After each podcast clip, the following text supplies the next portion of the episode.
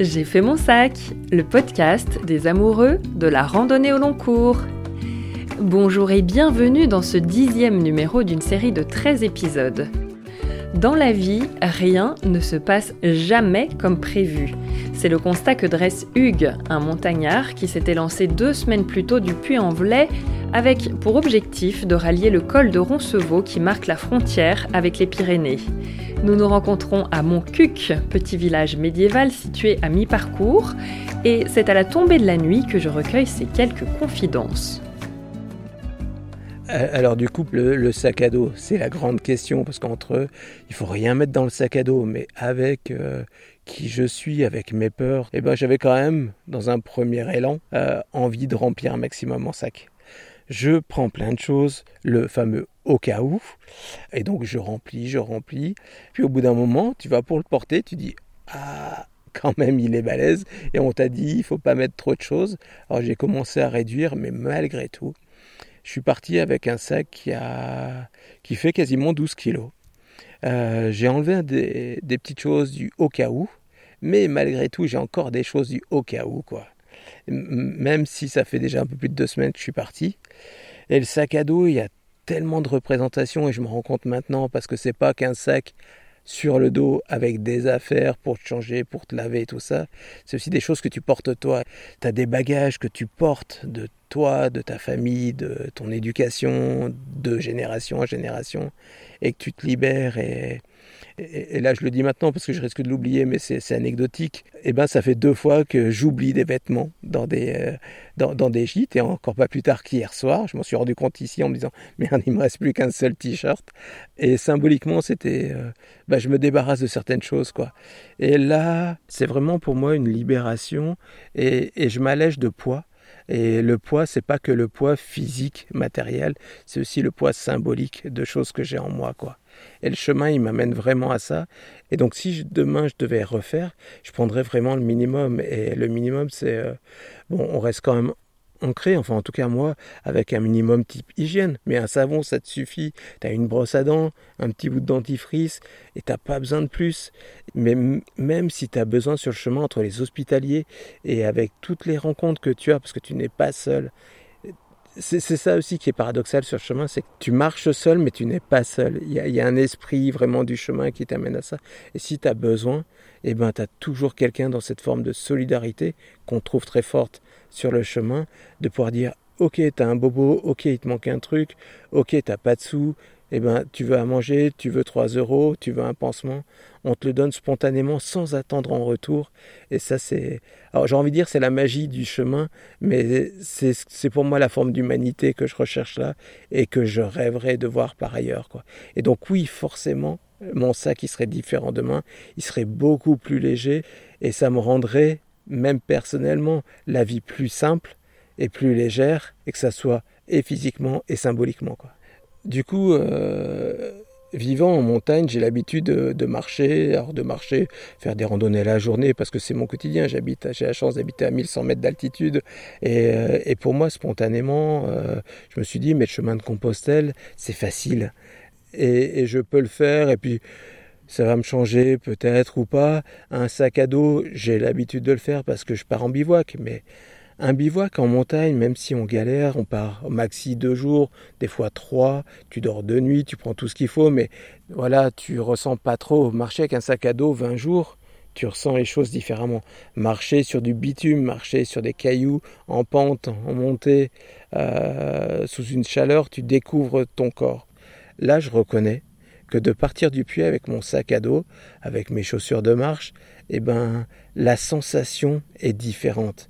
La fatigue est différente, je dis même la, alors je veux dire un mot fort, la souffrance est différente aussi, quoi. Que ce soit au niveau des pieds, au niveau des genoux, au niveau du dos. Et, et je m'y attendais pas. Et euh, c'est quelque chose de nouveau. Je me rends compte que euh, mes réactions physiques et, et, émotionnelles ne sont pas du tout celles que j'imaginais, quoi.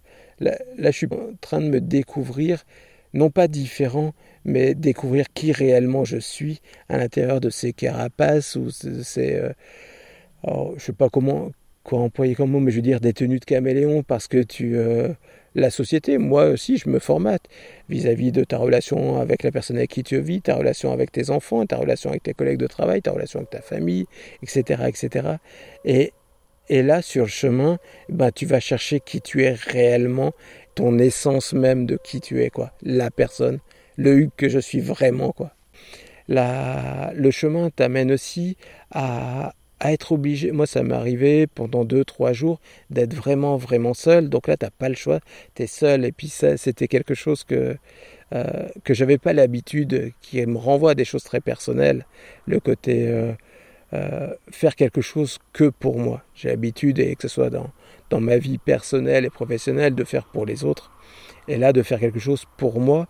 Et donc cette solitude, elle, est un des facteurs de, cette introspection, de cette connexion en conscience de moi-même, quoi.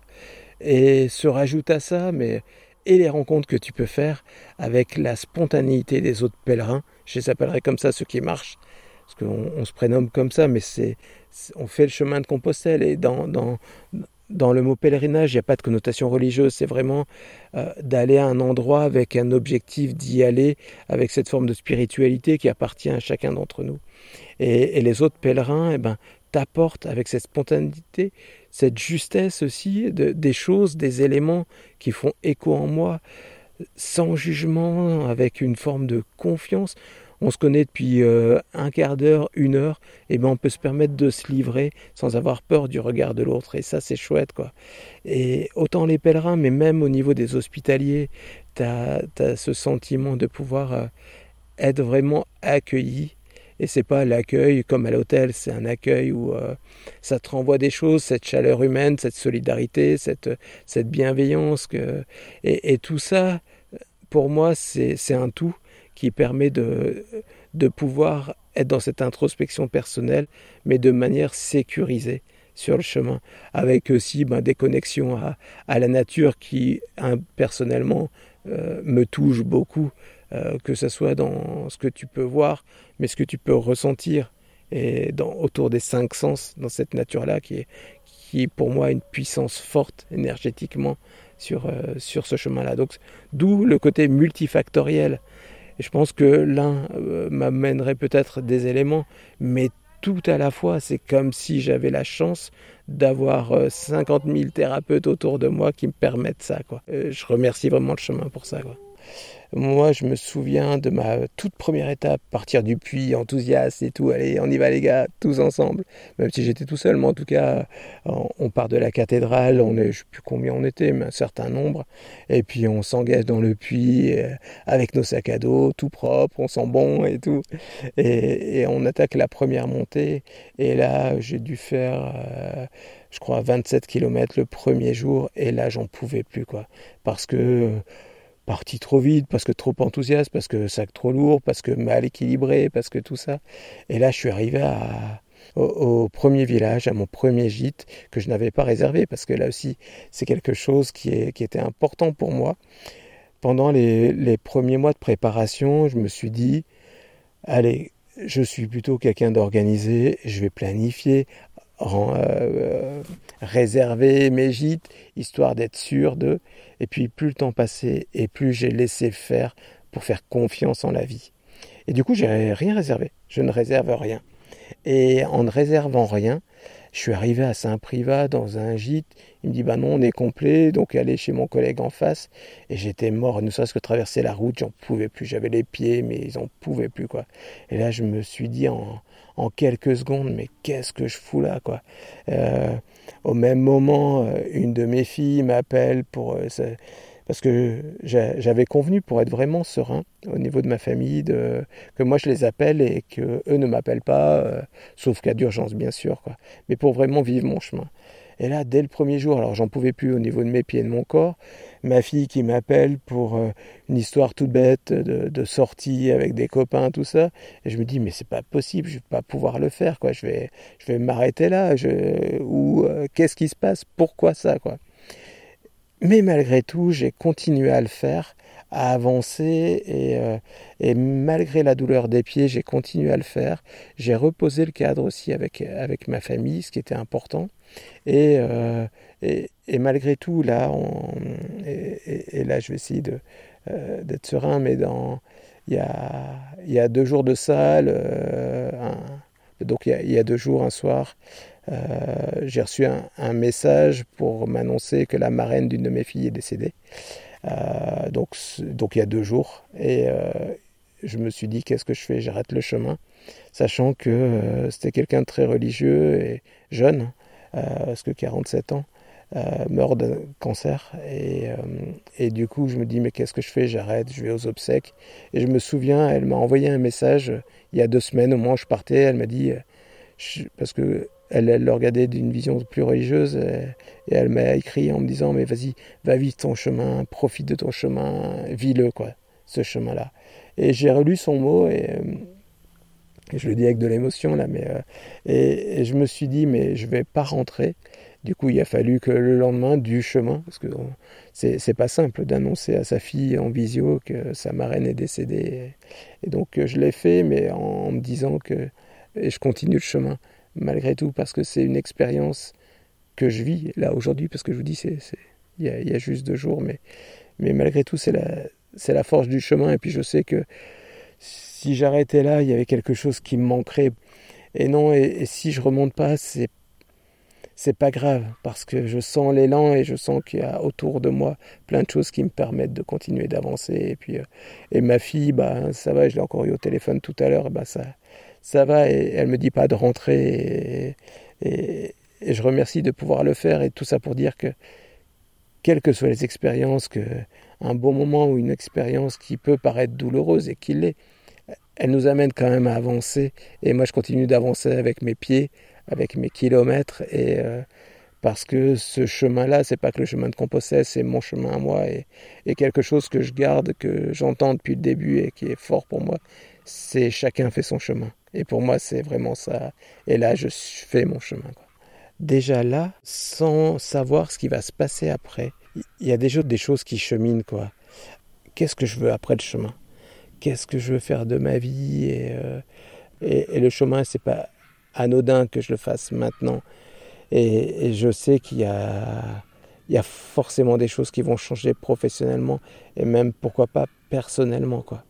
Donc là, là de, de, partir d'un poste où je suis, directeur d'un établissement, j'ai quand même un, poste en CDI, une certaine forme euh, d'assurance, de, de sécurité. Et, là, des choses qui me viennent, c'est tenir un gîte en Ardèche, par exemple, des choses comme ça, qui a, qui a rien à voir, mais c'est le côté accueillant, le côté euh, peut-être plus m'emmerder la vie dans certains trucs, mais me faire plaisir à moi-même. Et, et, là, pour moi, ça serait quelque chose de beau si je pouvais y aller, mais je veux pas présupposer de la suite, mais je sais au fond de moi que des choses vont changer, à tout point de vue, ne serait-ce que mon regard sur l'autre ma vision des rapports entre les autres parce que au début, euh, très souvent entre pèlerins, on se dit ah, on vit quand même quelque chose de chouette et puis la relation à l'autre c'est chouette, c'est chouette. Et spontanément je disais oui mais ce qu'on vit là on devrait le vivre ailleurs. C'est peut-être l'ailleurs qui a besoin d'être modifié.